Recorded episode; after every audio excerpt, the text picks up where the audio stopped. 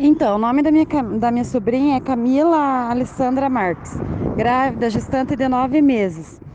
Quinta passada, acho que foi dia 14, é, rompeu o tampão dela, estourou o tampão dela, começou um pouco de sangramento e dor. Foi levado ela para o hospital, eles examinaram, mandaram para casa. E a menina continuou com dor. Se você vê a menina, a menina não está acabada. Nas...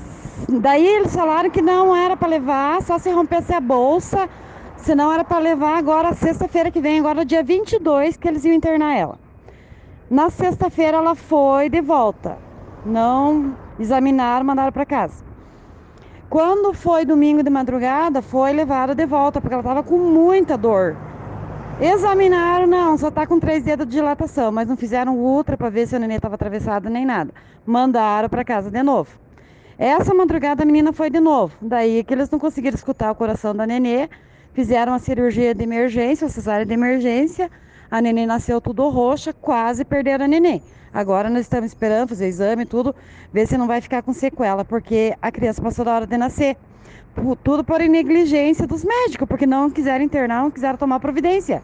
Marcaram para internar ela dia 22 para fazer a cesárea dia 24. E eu não quero deixar quieto isso, porque eu estou conversando com muita gente que tem muita mulher sofrendo, mãe que perdeu seus filhos no parto, porque eles não estão, eles não estão dando bola. Eles fazem o toque e mandam para casa, eles não fazem o ultra, não, não, não verem como que tá a nenê.